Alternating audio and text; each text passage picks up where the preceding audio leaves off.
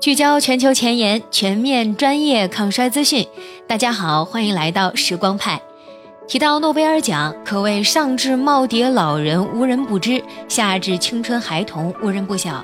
作为业内认可度与含金量最高的奖项，诺奖是许多专家学者的毕生追求。在今天，二零二二年诺贝尔生物学或医学奖揭幕之际。让我们共同细数那些摘得诺奖桂冠的抗衰领域成果。欢迎大家点赞关注，微信搜索“时光派”，添加助理“摊派零六”。一、诺奖抗衰史。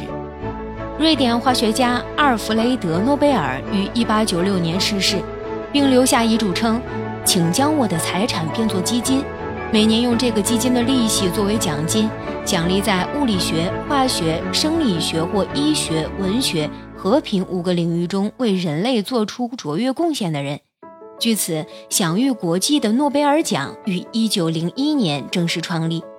此外，1969年，瑞典又出资增设了瑞典银行经济学奖，统称诺贝尔经济学奖，也就构成了如今我们所熟知的诺贝尔奖体系。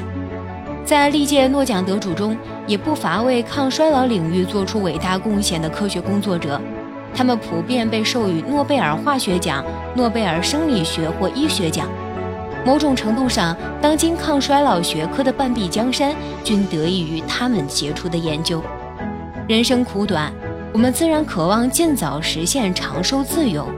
那么这些脱胎于实验室的伟大发现，是否已经步入临床转化，切实的为人类服务呢？又有哪些研究或产品最具延寿潜质呢？一九八六年，诺贝尔生理学或医学奖生长因子。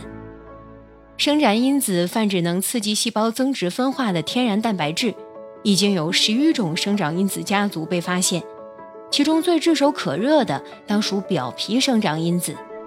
尤其前几年更是炒得火热，许多美容行业的商家宣称表皮生长因子能刺激皮肤细胞不断新陈代谢，以实现青春永驻。乍一听貌似没毛病，但人为补充表皮生长因子并不完全可控，极易造成皮肤组织肿瘤样增生。目前最为靠谱的是运用在烧伤和烫伤等外科手术的术后恢复中。表皮生长因子距离成为我们心目中的抗衰冻龄神药还有很长一段距离。一九九六年，诺贝尔化学奖富勒烯。富勒烯一经问世，便凭借其独特的化学和物理性质走红。足球状的分子结构，再加上自转的特质，让其具备强大的吸附和清除自由基的能力，堪称自由基杀手。在啮齿类动物的研究中，富勒烯展示出极强的延寿效果，但近年来亦有不少反对的声音出现。如纽约州立大学的研究表明，富勒烯非但不能延寿，如果存放不当或暴露光下，还会产生一系列毒性物质。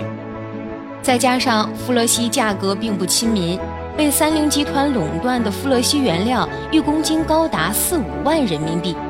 各大电商平台上的富勒烯产品更是良莠不齐，且不乏挂羊头卖狗肉的现象。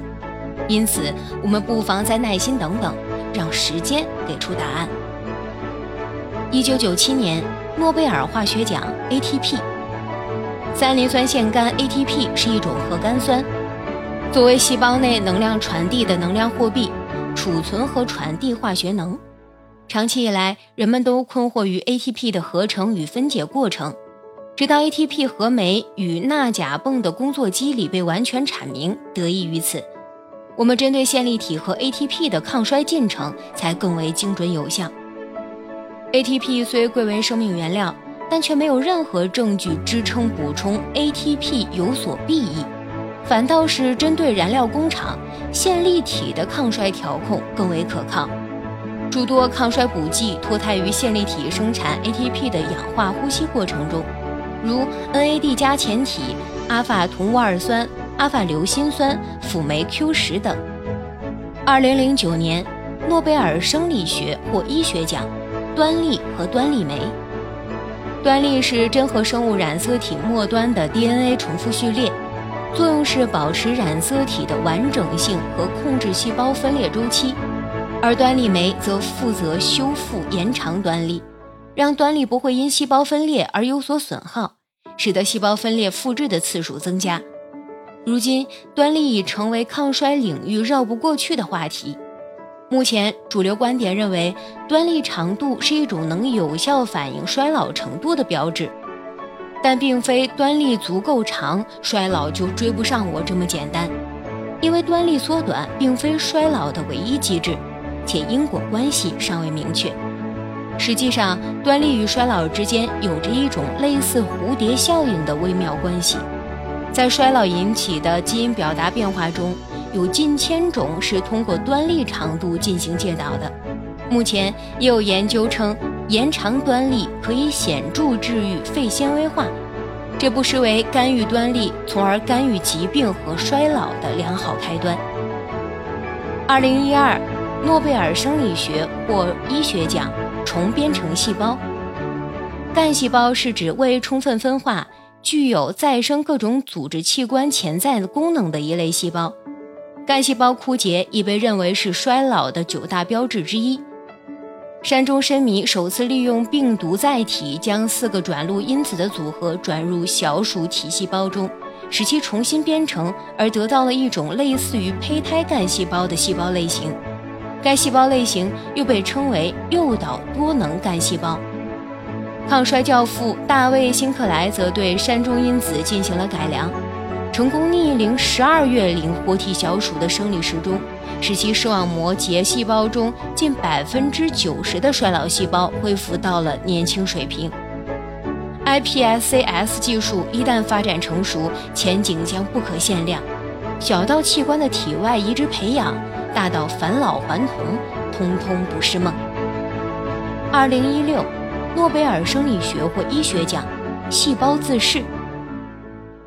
自噬是细胞内一种利用溶酶体消化废弃蛋白质和细胞器等大分子的过程，字面意思即自己吃掉自己。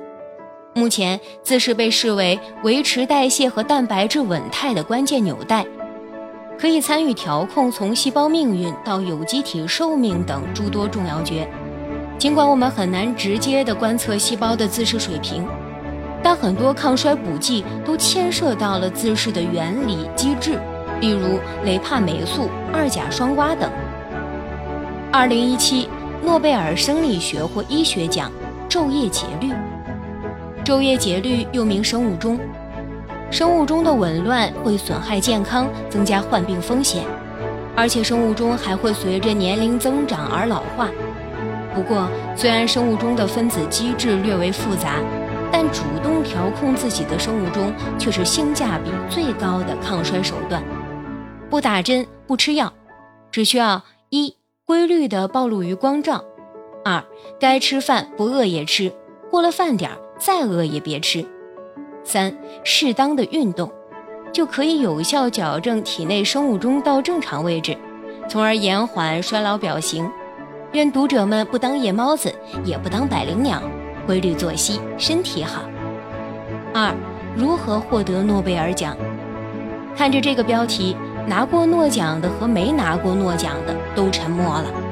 不过，我们还是可以畅想一下：由于诺奖评选越来越卷，青年才俊时做出的重大科学突破，可能要等个十几二十年才能站上领奖台。因为科研工作者暴增，重大突破也暴增。因此，只能交给时间去大浪淘沙。此外，尽管我们对自己的长寿充满信心，但也还是要尽早做出重大科学突破，因为诺奖只颁给活人。长生不老，阅尽世间繁华，是大多人类自古以来的追求。我们不妨大胆猜测，今年的诺奖会颁给抗衰相关领域。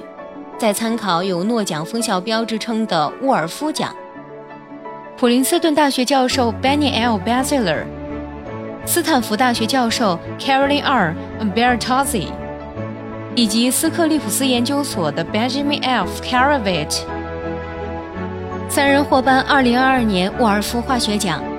以表彰他们对理解细胞通讯化学和发明化学方法，以研究碳水化合物、脂质和蛋白质在此类生物过程中的作用的开创性贡献。众所周知，诺贝尔化学奖又名诺贝尔理综奖，经常出现给生命科学家做出好设备的物理学家拿了诺贝尔化学奖之类的爆梗。此外，细胞间的通讯改变也是衰老九大标志之一。最终花落谁家？让我们拭目以待吧。过得好一些，老得慢一些。可微信搜索“时光派”，添加助理“摊派零六”，参加有奖竞猜，告诉我们今年的诺奖你看好谁？